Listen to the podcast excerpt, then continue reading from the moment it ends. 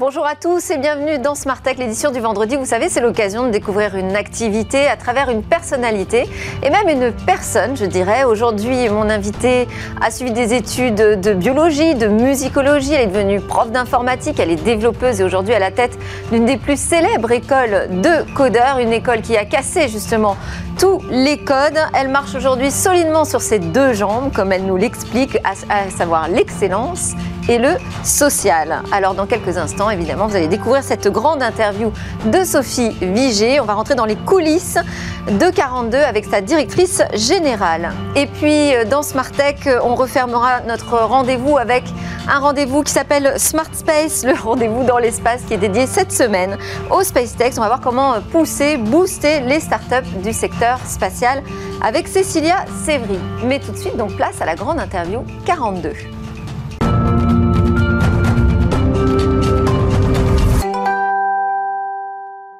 Alors je suis avec euh, Sophie Vigé qui m'a dit, qui m'a confié, moi j'ai jamais su vraiment ce que je voulais faire dans la vie. D'ailleurs je ne sais toujours pas. En fait c'est une façon de nous expliquer que l'informatique est ouverte à énormément de profils très variés. Aujourd'hui Sophie Vigé la directrice générale de 42, ça date de 2018. Et vous racontez même qu'à l'époque quand vous avez euh, osé envoyer euh, votre mail à Xavier Niel, eh bien vous aviez au, dire de tous le profil parfait, puisque vous étiez déjà à la tête de trois écoles, euh, mhm. des écoles du numérique, et vous, vous n'étiez pas sûr d'être tout à fait parfaite pour ce nouveau job. Oui, c'est souvent une problématique dite euh, féminine, c'est qu'on a besoin d'avoir 100 voire 120% des compétences pour se dire qu'on est légitime pour pouvoir candidater.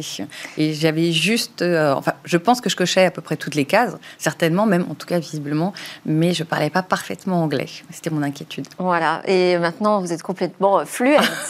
J'ai beaucoup progressé. On va quand même faire cette interview en français. Donc, euh, vous avez dirigé, je disais, trois écoles, la Web Academy qui a été fondée par euh, l'Epitech, une pionnière aussi dans la formation des informaticiens, Zubdeco, la Coding Academy, euh, et vous vous retrouvez à la tête de 42 à un moment où euh, l'un de ses cofondateurs finalement s'en va, et il y a beaucoup de choses à faire. Oui, il y a énormément de choses à faire. Enfin, déjà, c'est une école qui est à la base merveilleuse. Dans son ADN, elle porte déjà tout cet aspect social et tout cet aspect excellence. Oui, c'est un concept véritablement unique. C'est un ovni qui arrive dans l'enseignement euh, euh, du développement informatique. Hein. Complètement. Ça fait beaucoup de bruit d'ailleurs à sa sortie. Euh, peut-être rappeler les, faits principaux, c'est que c'est d'abord une école qui est ouverte à toutes et à tous. C'est-à-dire qu'il n'y a pas du tout de conditions de diplôme. Vous pouvez venir sans avoir le baccalauréat. Il n'y a pas de conditions d'âge. Vous pouvez avoir 57 ans et venir vous former à 42. Et il n'y a pas non plus de conditions financières. L'école est complètement et entièrement gratuite. Il n'y a pas de frais cachés. Donc, c'est-à-dire qu'on ouvre vraiment l'école absolument tous les profils. Ça, c'est la première chose. La deuxième chose, c'est certainement la pédagogie euh, innovante qu'on met en œuvre, qui est une pédagogie dite peer-to-peer ou pair à pair. Et ça, c'est, je crois, ce qui est de plus déstabilisant, parce qu'on a tous été habitués à l'école à avoir un professeur qui nous expliquait quoi faire, quoi apprendre, comment l'apprendre. Un maître même. Exactement. Et eh bien là, pas du tout. L'apprentissage se fait en collaboration. Donc il n'y a pas de cours, il n'y a pas vraiment, il n'y a pas de classe, vous n'avez même pas de MOOC, ni rien de cet ordre-là. Donc c'est vous-même qui allez essayer de trouver comment résoudre les exercices qu'on va vous proposer. Et, c'est une, analogie avec le peer-to-peer, qui est la technologie de pair à pair. Donc c'est vraiment euh, un concept qui a voulu s'approprier les codes du numérique, d'Internet, ultra collaboratif se l'approprier pour l'enseignement dans euh, le monde réel. Est-ce que ça fonctionne? Vous allez me dire que oui, mais est-ce que ça a dû quand même évoluer depuis le concept de départ face à la réalité? Alors, il y a des choses qui ont évolué. En revanche, la, pédagogie, le système pédagogique n'a pas évolué. On est toujours sur du pair à pair. Oui, ça fonctionne très bien, mais vous n'avez pas besoin de vous, vous fier uniquement à mon avis. C'est tout simplement qu'on a 100% d'embauche. Donc, en tout cas, l'objectif qui est de mettre les personnes en emploi fonctionne parfaitement. Après, il y a des choses qui ont évolué, bien évidemment. Euh, sur les aspects vraiment techniques pédagogiques, on a fait évoluer ce qu'on appelle le tronc commun. C'était dans le cadre du développement à l'international.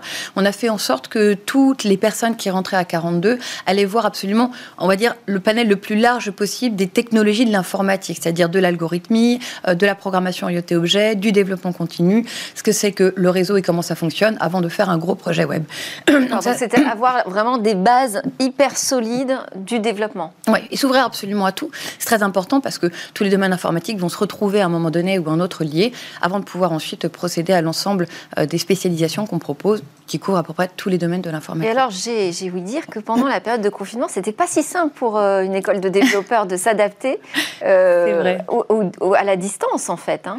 Alors, en fait, bien sûr, l'outil informatique permet de s'adapter à la distance, puis on l'a bien vu, heureusement qu'il y avait ces outils-là pendant la période de Covid. Mais en fait, la pédagogie, elle est basée sur le faire ensemble, sur travailler ensemble. C'est très important parce que justement, cet élan permet justement de permettre à des profils qui ont peut-être des difficultés, un manque de confiance en soi, de pouvoir s'avancer, se projeter, excusez-moi, et d'être emmené par ce système, par ce collectif. Donc on avait tout fait techniquement pour qu'on ne puisse pas se corriger de l'extérieur, puisque les élèves se corrigent entre eux. c'est un moment très important d'ailleurs euh, de la partie apprentissage. Et donc on avait tout fait pour obliger les gens à venir sur place. En fait, être dans une bulle, c'est ça? Tout à fait. Mais c'est pas c'est pas c'est pas vraiment la bulle. C'était surtout obliger les personnes à être ensemble, à travailler ensemble, à réfléchir ensemble.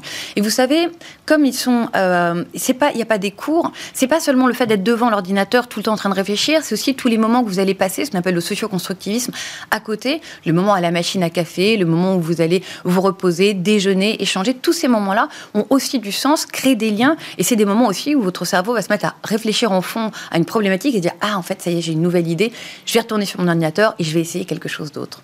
Alors, vous m'avez dit que c'était une, école qui marchait bien sur euh, ses deux jambes, à savoir le social et euh, l'excellence. Mais quelle est la réalité aujourd'hui des chiffres sur euh, euh, cette mixité, cette diversité qui est appelée des voeux de Xavier Niel au départ quand il a fondé l'école? Tout à fait.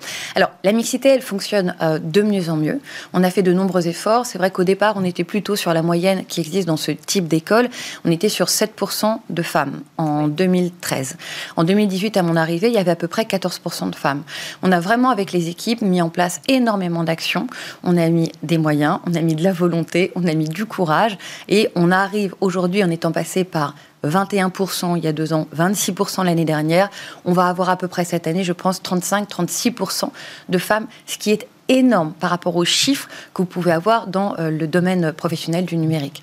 À savoir, il y a à peu près 30% de femmes dans le numérique, mais beaucoup sur des domaines support, le marketing, la communication, le graphisme.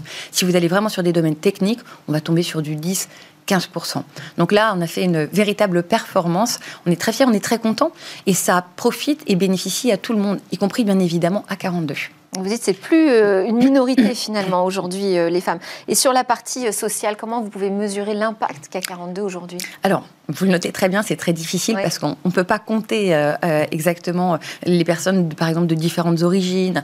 mais on sait qu'il y a un lien malheureusement très fort en fait entre la capacité d'aller vers des études supérieures et le milieu social d'où vous venez. Ça a été pointé par le rapport PISA, particulièrement en France où on n'est pas très très bon dans ce domaine. Et on sait qu'on a 35% de personnes qui ont du tout de diplôme. Donc on peut voir qu'il y a une corrélation très forte et on sait de toute façon par nature, comme on permet évidemment l'accès à des personnes qui euh, n'ont pas les moyens de se payer une grande école, qui n'ont pas nécessairement le baccalauréat, on sait qu'on a un public très varié. Bon après il suffit d'aller se promener dans 42 pour voir que vous avez une diversité, c'est notre force aussi, hein, qui est extraordinaire. Vous avez vraiment, on a 69 nationalités, on a toutes les origines sociales, vous avez tous les âges, toutes les couleurs, toutes les religions. Et c'est ça qui fait une force extraordinaire. Parce que plus vous avez de diversité, plus vous allez être capable, bien évidemment, de pouvoir répondre de manière plus complexe à des problématiques qui vous sont proposées. Oui, c'est ce qu'on explique souvent avec euh, l'intelligence collective, euh, qu'elle est beaucoup plus euh, forte quand, quand on a de la diversité dans un groupe. Au-delà d'une école, c'est un campus et c'est un projet aussi de, quartier quartier dans lequel vous avez grandi, je crois, les Épinettes Oui, tout à fait. J'étais dans un HLM pas très très loin, rue Bessières. Parce qu'il y a le, le, le concept NOC 42, donc Not Only a Campus, 42, euh, donc qui vise en fait à créer des logements pour ces étudiants oui, exactement. Alors, c'est plutôt des dortoirs. L'idée étant surtout que pendant la période de sélection, alors on n'en a pas parlé, je sais que la piscine, ça fait beaucoup de bruit. souvent sur place, non, paraît-il? Alors, ils ne dorment pas sur place. ils dormaient alors?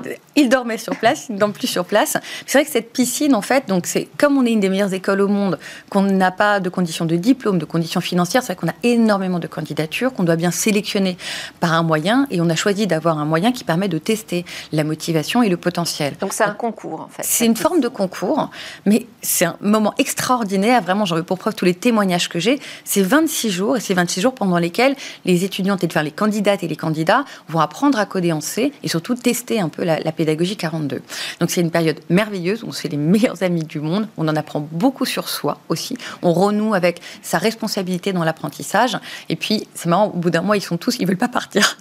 Mais donc, même si la formation est gratuite, vivre sur Paris, ça a un coût, c'est un coût qui est assez élevé.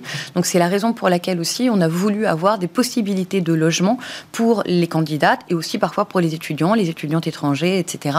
Donc c'est non seulement des euh, logements pour nos, pour nos étudiantes, mais c'est aussi en effet un lien qui est très beau et très chouette avec le quartier, puisqu'il y a une épicerie solidaire qui permet d'avoir accès à des produits de qualité, circuits courts, bio, etc. pour des personnes qui euh, justement ont des faibles revenus. Il y a aussi un café associatif où vous allez pouvoir croiser des, étudiants de 42, des personnes du quartier.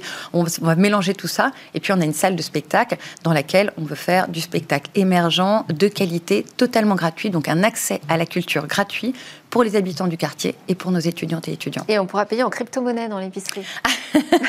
Alors, on... évidemment, c'est 42. c'est ça. C'est surtout qu'en fait, on a mis en place un système. En fait, c'est un hackathon qui a été gagné par les étudiants, qui permet en fait aux étudiantes et aux habitants du quartier de s'inscrire sur des créneaux pour donner de leur temps. Et en échange, ils, ils gagneront des NOC, des Not Only Coins qu'ils pourront dépenser en effet à l'épicerie solidaire. Et c'est Adrien Raoul, le, même architecte de 42 Paris, on va préciser puisqu'il y a plusieurs 42, et euh, pour NOC 42, vous avez choisi le même architecte. Mais oui, on euh, s'entend très bien.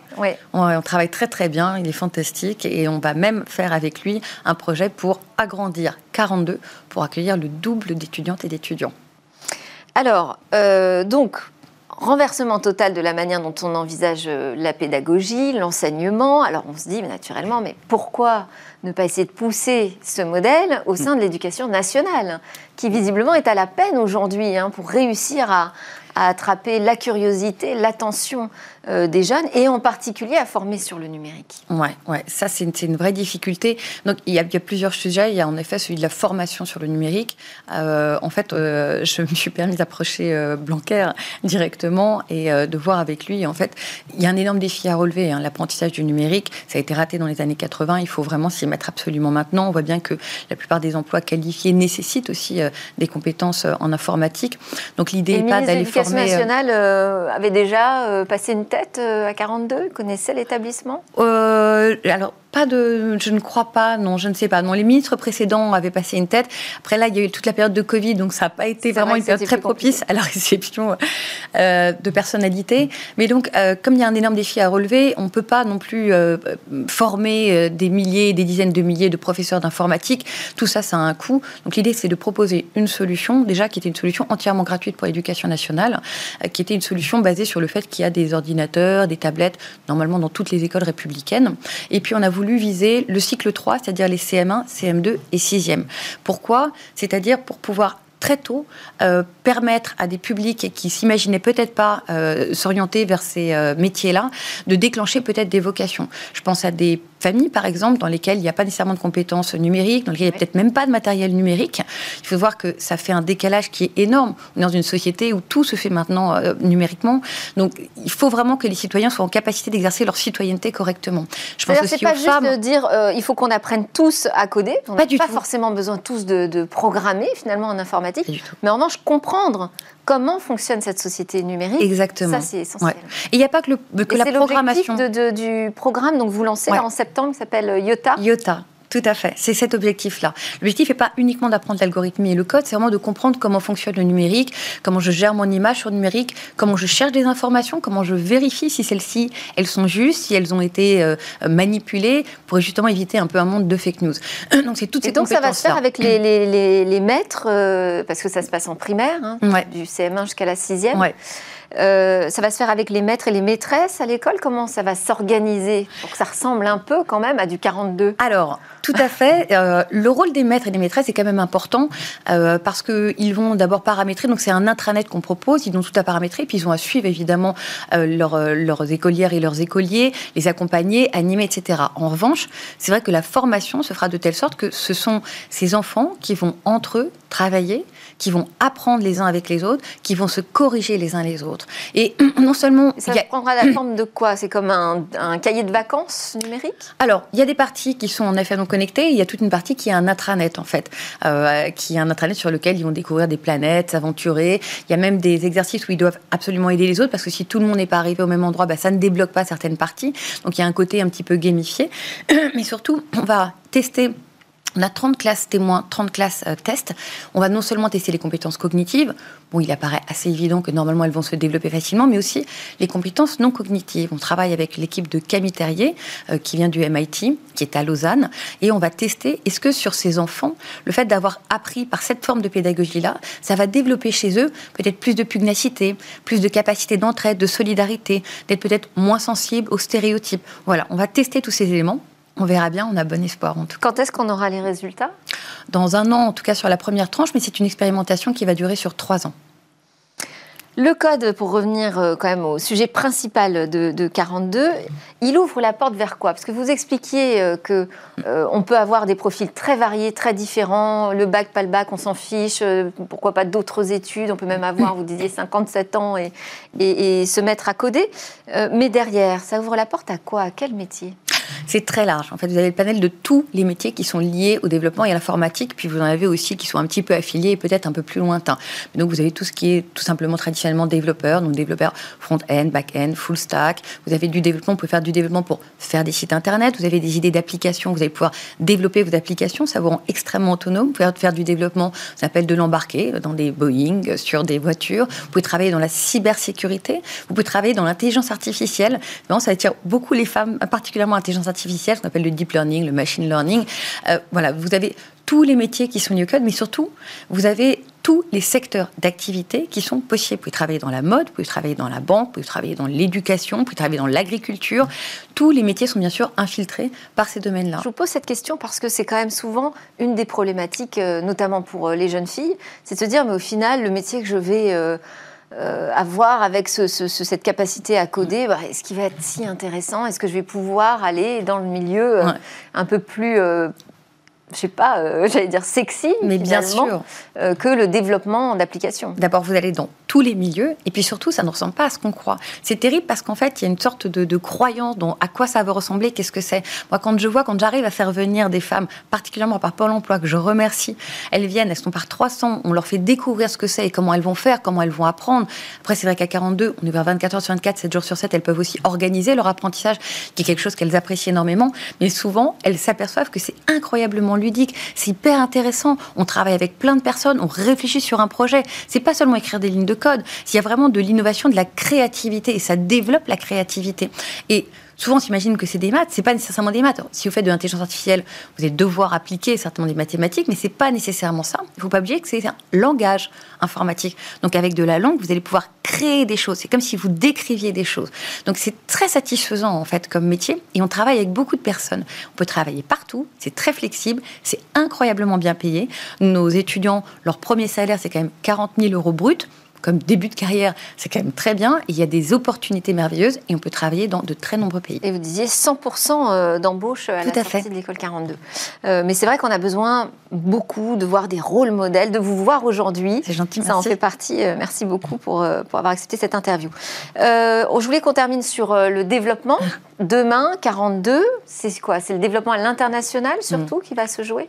Alors, pas seulement, mais oui, c'est vrai qu'on a beaucoup lancé le développement à l'international. Il faut voir que c'est vraiment euh, la devanture, c'est pas le bon terme, mais c'est vraiment une, euh, un, projet, un objet français qui se répond à l'international et qui porte aussi, je trouve, des valeurs françaises. Parce qu'il y a non seulement l'excellence, c'est vraiment une formation d'excellence, on pousse très très très très loin de nombreux domaines, c'est une formation très sociale, un modèle social qui est très fort, qui est basé sur la solidarité, basé sur l'entraide. Il y a une éthique très forte dans 42 qui vraiment dit que chaque personne est différente et c'est ça qui fait sa richesse et qu'elle doit être considérée comme notre égale. c'est un modèle qui marche partout? Parce qu'on a l'exemple de la Silicon Valley qui a accueilli plutôt froidement euh, l'arrivée de. C'est un modèle qui fonctionne partout. On est 30, dans 35 campus, dans 22 pays. On va euh, du Brésil jusqu'on euh, on est en Australie, on est au Japon, on est en Corée. Ça fonctionne absolument partout et ça fonctionne aux États-Unis. C'est juste la manière dont ça a été introduit aux États-Unis qui a fait que ça n'a pas fonctionné. J'étais pas là à l'époque, mais je pense qu'il est très important que ce soit quelqu'un qui vient de la localité, on va, qui connaît son écosystème, qui crée ce campus. Mais là, on est partout. On est en Afrique, on est en Europe. Alors, vous pouvez l'adapter. Hein. Je pense pour faire très très court, aux États-Unis, l'argent est une valeur. Quand vous arrivez avec une formation en disant c'est complètement gratuit, c'est-à-dire que ça n'a pas de valeur. Si ça avait été marketé par exemple en disant ben, la formation coûte 70 000 dollars chaque année, mais si vous réussissez la piscine, la fondation Xavier Niel prendra en charge votre formation, ça donne en fait un repère tout simplement. Ça ne changera rien à la méthode d'apprentissage, ça ne changera rien au reste, mais la manière de le présenter peut avoir bien sûr un impact. Alors, il nous reste euh, juste le temps nécessaire pour terminer ce grand entretien avec euh, l'interview express. Là, je vous pose une question euh, très courte, c'est un peu plus personnel, si vous pouvez répondre de manière un peu plus personnelle. Je vous lance sur un mot. Le premier, c'est vos rêves, hein, Sophie Vigée. Mon rêve, ce serait de faire que justement 42 se développe vraiment dans le monde entier et qu'on arrive à insuffler dans le domaine de la tech toute la partie éthique dont, je vous parlais et qu'on arrive à, avoir des échanges aussi plus larges et plus grands entre. voilà, c'était difficile avec le Covid, mais entre, entre étudiants et arriver à développer toute cette solidarité, cette entraide. Et vos peurs? Ah, Peur que ça ne se réalise pas, parce qu'il y a des freins euh, certainement euh, chez l'humain, parce que, euh, bon, alors là, ça nous emmènerait très très loin, et parce qu'on est toujours basé sur des formes d'échelle hiérarchiques, avec des gens en haut qui s'attribuent plus de récompenses, plus de richesses au détriment de ceux qui sont en bas. Arriver à quelque chose d'un peu plus équitable, voilà, ça va peut-être pas être facile. Est-ce que vous avez une idée fixe? Euh, oui, aider les autres, je crois. J'essaie toujours d'apporter mon aide. Et euh, le futur euh, dans notre société, vous l'imaginez comment? Ah, alors, ça dépend à quelle échelle. Euh, et puis, ça dépend des jours. Il y a des jours, je suis plutôt pessimiste. Il y a des jours, je suis plutôt optimiste. Mais ce qui est certain, c'est qu'on doit aller vers quelque chose de plus, de plus équilibré, de plus flat, en fait, avec plus, plus d'entraide, plus de, comme je vous le disais, plus de solidarité. Malheureusement, voilà, ça va peut-être passer par, tout comme d'habitude, des périodes très conflictuelles où il faut falloir remettre les choses à plat. Voilà, j'espère que l'informatique pourra nous aider, en tout cas, à résoudre les problématiques qui sont devant nous. Merci beaucoup Sophie Merci Je rappelle que vous êtes la directrice générale de 42. Merci à tous de nous avoir suivis. À suivre, c'est le grand rendez-vous dans l'espace. On va parler des startups de l'espace. Nous, on se retrouve lundi, évidemment, pour de nouvelles discussions sur la tech. En attendant, je vous souhaite un excellent week-end. Bonjour à tous et bienvenue dans Smart Space, votre nouveau rendez-vous hebdomadaire euh, de 20 minutes dédié à 100% au business spatial et à l'exploration spatiale. Alors j'ai avec moi en plateau nos invités. D'abord Christelle Astorg-Lépine, directrice du programme Blast chez Starbust. Bonjour. Bonjour. Blast réunit déjà hein, euh, une vingtaine de startups euh, de plusieurs secteurs, l'aéronautique, la défense et le spatial, autour d'un programme pour accélérer leur développement. Et puis avec nous, on a également Maxime Puto, spécialiste de l'économie de l'espace chez Euroconsult. Bonjour et bienvenue euh, sur le plateau. Alors ensemble, on va parler aujourd'hui de ce nouvel écosystème de start-up françaises qui voit le jour en même temps que l'émergence du New Space. Et je vais euh, vous poser euh, ma première question à tous les deux. Maxime, plutôt, si vous voulez bien répondre en premier, pourquoi maintenant? Bon, on, a, une accumulation de facteurs, hein, si vous voulez, en France, où, avec un peu plus d'inertie qu'aux États-Unis, euh, et c'est vrai aussi en Europe, euh, la synchronisation de plusieurs éléments, des investissements, des investisseurs qui sont prêts et qui mm. reconnaissent la rentabilité du spatial et les opportunités, un écosystème euh, d'acteurs institutionnels qui reconnaissent l'intérêt d'aller voir de nouveaux, de nouveaux entrants et de les accompagner, et puis aussi des entrepreneurs qui ont plein d'idées, qui ont, enfin les moyens de les mettre en œuvre. Mm. Vous sentez aussi, Christelle euh, euh, Lépine Astorg, avec, euh, Astorg Lépine, excusez-moi, avec, avec Blast évidemment, qui vient de, de se lancer. Là, c'est la première saison, si j'ose dire, avec la première fournée de start-up. C'était le moment de lancer un encadrement pour ces startups? Euh, Absolument. Je pense que effectivement, euh, euh, là, on s'en est rendu compte ne serait-ce que par la qualité des candidatures qu'on a reçues dans Blast. Donc, effectivement, on a reçu 60 candidatures de très bon niveau, une foison de candidatures spatiales. En l'occurrence, on a quand même eu 5 candidatures de startups dans les nanolanceurs. Mhm. Donc, moi, je, personnellement, je ne savais pas qu'il y en avait autant en France. Donc, c'est c'est plutôt très positif parce que ça veut dire qu'effectivement, ce sont des jeunes ben, qui ont envie d'adresser adresser ce marché qui pour eux était absolument impossible, ne serait-ce qu'il y a 10 ans, voire même 5 ans. Hein. Mhm. Et, du coup, aujourd'hui, ce qui est fantastique, c'est qu'avec le lancement de Blast, donc on a fait un petit peu en grande pompe en, juin, là, pour présenter nos candidats, immédiatement, on a des investisseurs qui les ont appelés, qui les ont contactés. Donc on voit bien que la machine est vraiment en route. et aujourd'hui, je crois que les derniers chiffres que j'avais, c'est que les, les investissements dans le spatial représentent à peu près 23% euh, en 2020. Mm. Donc euh, des investissements totaux. Donc on sent qu'effectivement les investisseurs, ça y est, ils y croient. Euh, et puis bon, ben, grâce à Thomas Pesquet, grâce au tourisme spatial, mine de rien, qui, qui, ne fait pas de mal à la machine, effectivement, aujourd'hui, c'est le domaine spatial et défense qui est finalement le, le, plus attractif pour, pour nos nouvelles startups. Vous disiez il y a 5 ans, ça aurait peut-être pas été possible. Pourquoi? C'est cette notion finalement de campagne publicitaire jouée par les projets privés, les projets de tourisme spatiaux, euh, le retour de Thomas Pesquet, l'exploration de Mars. Enfin, il y a énormément euh, de médiatisation autour de l'espace. Est-ce que ça a joué un rôle sur l'émergence de ces startups? Tout à fait.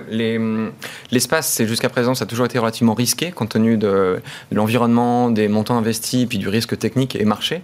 Et du coup, la validation par certaines startups américaines et qui sont aujourd'hui des grosses euh, sociétés, que c'était techniquement faisable et qu'en plus on pouvait éventuellement gagner des clients et gagner de l'argent, mm. Euh, ça a été une espèce de validation par les actes qui est du coup dans son sillage incite énormément d'acteurs, euh, d'où par exemple euh, dans le sillage de SpaceX la multitude d'acteurs qui lancent des projets de lanceurs, comme disait Christine. Bah alors oui, justement, parlons-en de ces nanolanceurs. Est-ce que le terreau de ces jeunes entreprises, c'est ce nouveau marché des nanosatellites et des constellations de satellites? Alors, il n'y aura pas de la place pour tout le monde. Euh, quand on est un petit satellite, on peut être lancé sur un petit lanceur ou sur un gros lanceur. Quand on est un petit lanceur, on peut ne lancer que des petits satellites. Et euh, le petit lanceur, c'est le taxi. Et tout le monde aujourd'hui ne prend pas le taxi tout le temps.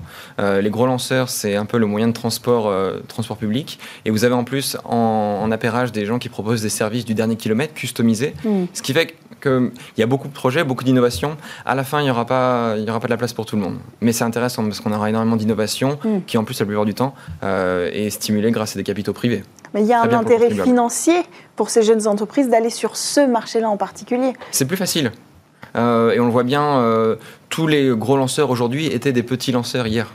Euh, donc ils apprennent et la plupart du temps le constat c'est qu'on ne gagne pas d'argent mais on a appris hmm. et après on peut agrandir le lanceur et c'est vrai pour la ça a été vrai pour la famille Ariane pour le Falcon 9 et ça sera probablement vrai pour les lanceurs allemands qui sont en cours de développement. Oui.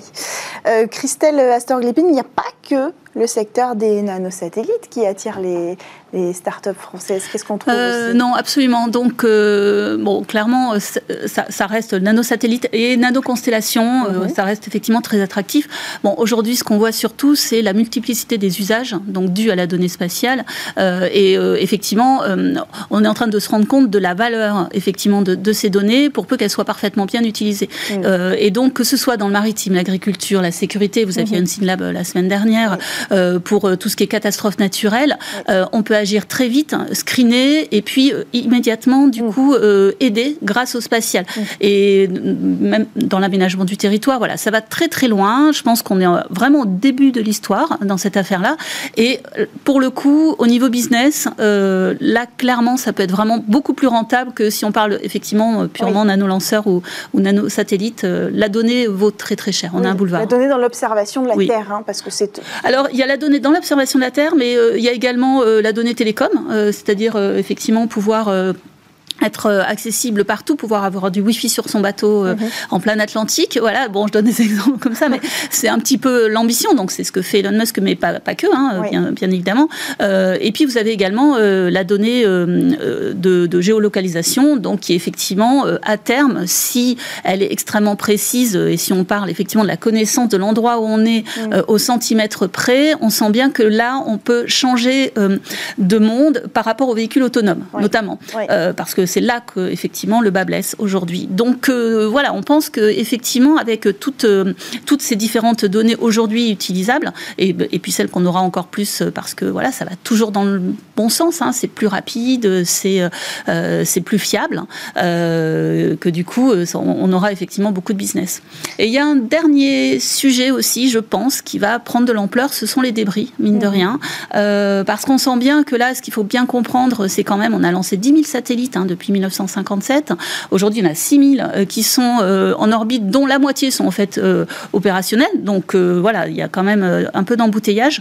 Et par rapport à, à ces sujets-là, il y a pas mal de choses à faire, effectivement, et du business à terme à trouver. Bon, pour peu, je dirais la rentabilité, elle n'est pas immédiate, mais on sent bien que s'il y a trop de monde là-haut, à un moment donné, il va falloir mmh. agir et des gens mettront de l'argent, notamment les États, je mmh. pense.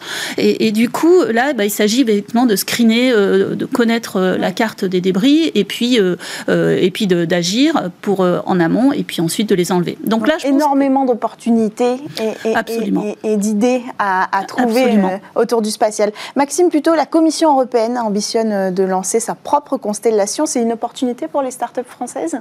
C'est une opportunité si la Commission leur suffisamment de place. Euh, il y a une ambition de souveraineté, au même titre que euh, la Commission européenne a financé Galileo pour la mhm. navigation, l'équivalent du GPS en Europe.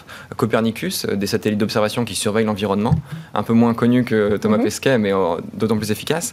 Et, et, avec cette dernière initiative, il y a l'ambition de connecter, d'apporter quelque chose de souverain.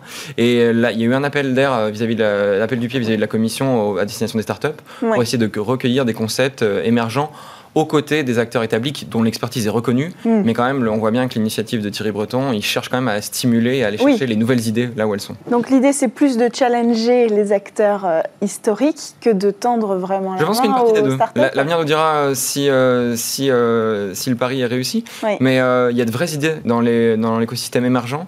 et à mon avis, la Commission européenne a tout intérêt à hmm. stimuler ces, ces idées et à les recueillir à la fois pour des questions de compétition, mhm. euh, mais aussi parce qu'il y a des approches qui sont radicalement différentes et qui mhm. peuvent être au bénéfice de l'Europe. D'ailleurs, les startups ont, ont fait un appel, hein, ont essayé d'interpeller la Commission euh, européenne euh, au même moment, hein, il, y a, quelques mois, autour d'avril-mai, en, en, réclamant plus d'appels d'offres, plus d'opportunités pour, pour ces nouveaux acteurs. Et donc ça, c'est une réponse, la Commission européenne? Pas euh, suffisant peut-être Je pense que c'est une jolie réponse quand même, hein, parce qu'ils offrent vraiment l'opportunité euh, à des, consortiums de start-up effectivement de se joindre, de réfléchir ensemble euh, bah, à, des propositions. Et, ça aussi, c'est nouveau. C'est-à-dire que des start-up comme ça se, mettent ensemble pour réfléchir comme des grands, je dirais, mm. c'est particulièrement appréciable. Et je pense qu'on leur laissera une, sacrée place parce que, ben, clairement, oui, les idées, les idées sont bonnes. Hein. Par contre, ce qu'on ce qu'on peut dire également, c'est qu'aujourd'hui, malgré tout, malgré tout ce, comment dire, ce, schéma assez positif, euh, on a quand même une difficulté en France mm. euh, qui est effectivement euh, l'accélération de ces fameuses start-up. Mm. C'est-à-dire qu'aujourd'hui, en France, vous avez beaucoup de start-up. Il y a, je sais pas, 35% de start-up du mondial qui sont françaises, mais seulement 15% deviennent des licornes.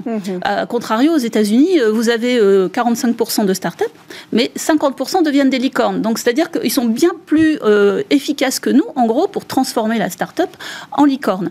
Et euh, du coup, bah, je dirais que c'est là que le bas blesse. Et c'est pour ça qu'aujourd'hui, effectivement, on a besoin de programmes comme ça, comme Blast, d'accélération pour consolider effectivement mm. ces acteurs-là, euh, pour leur permettre euh, effectivement d'être vraiment prêts pour entrer dans les grands programmes. Parce que aujourd'hui, effectivement, ce pas-là n'est pas franchi. On mm. le voit, on le voit effectivement avec les chiffres.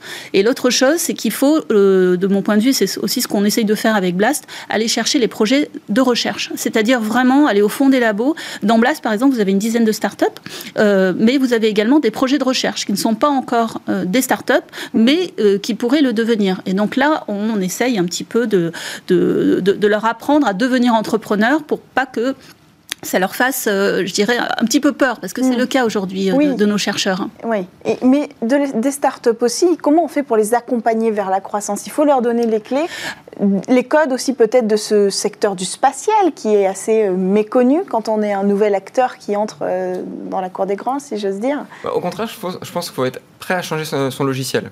Euh, elles viennent avec une, des propositions différentes, euh, souvent alternatives à ce qui se fait d'habitude.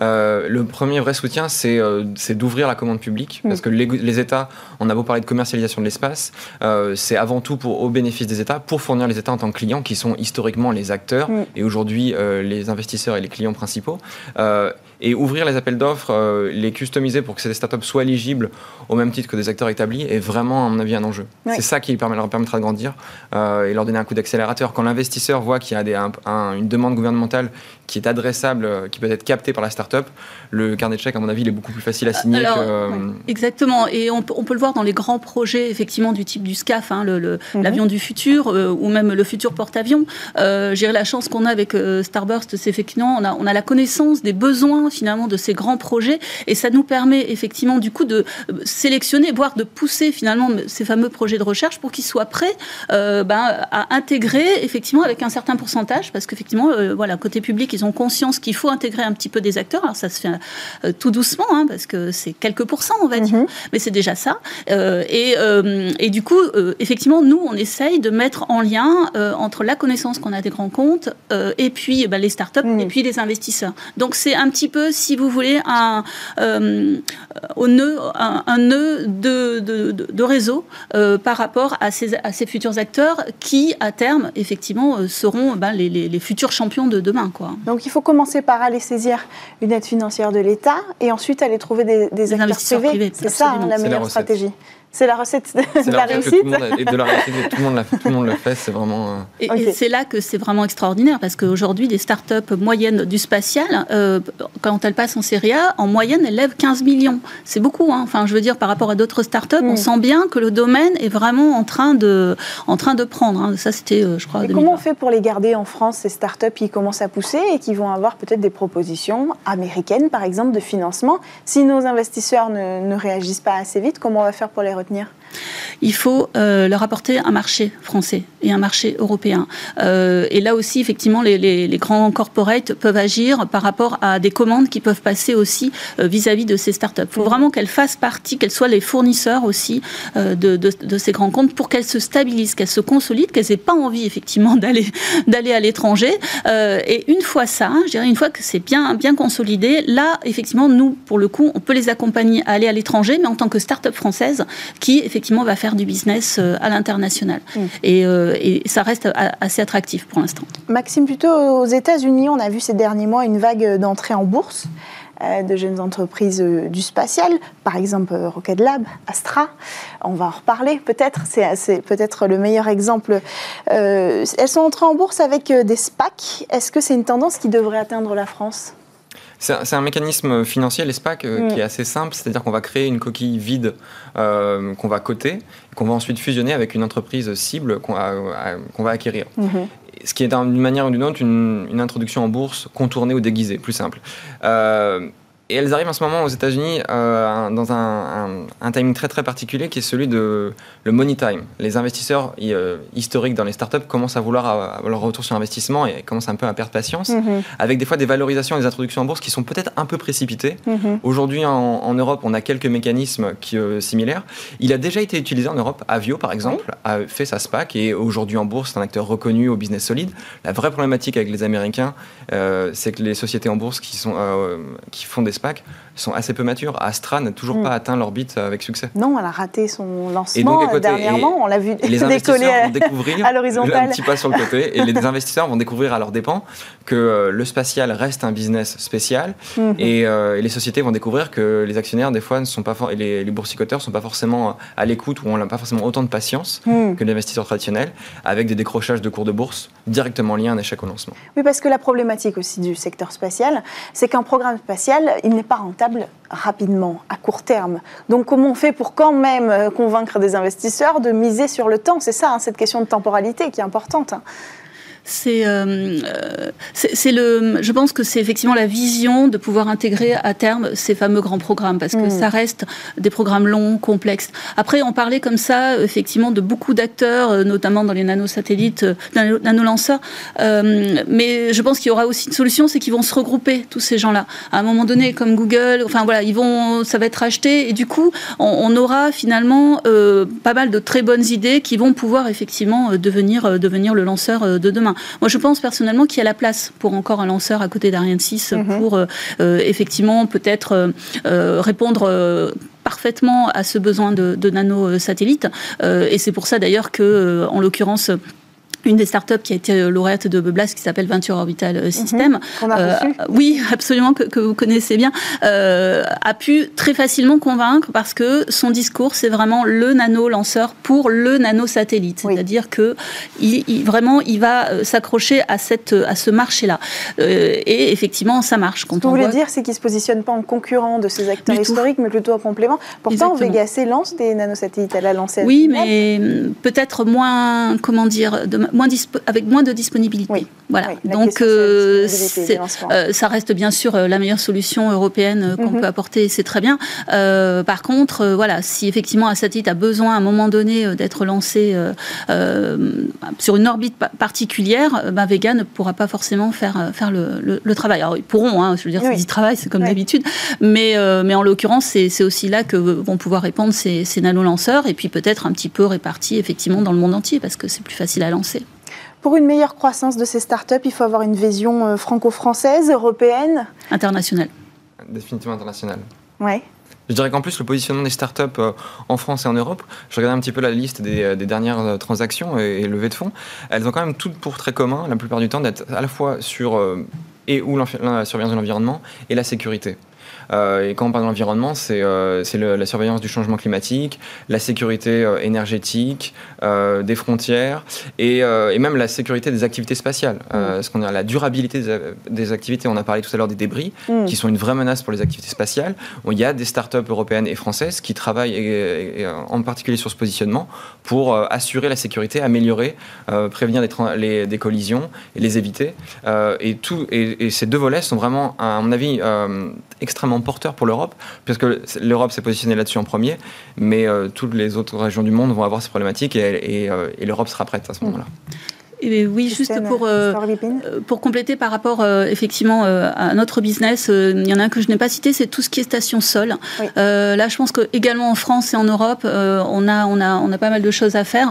en l'occurrence, là aussi, on a choisi Miratlas, qui aujourd'hui est plutôt sur un segment français et européen, mais qui, à mon avis, très vite peut partir à l'international pour mettre des stations parfaitement, on va dire, au bon endroit en fonction de, de calculs atmosphériques qui fait en amont. Alors, pour conclure, ce sera le mot de la fin, est-ce qu'on peut considérer qu'on est à un moment charnière de l'économie spatiale?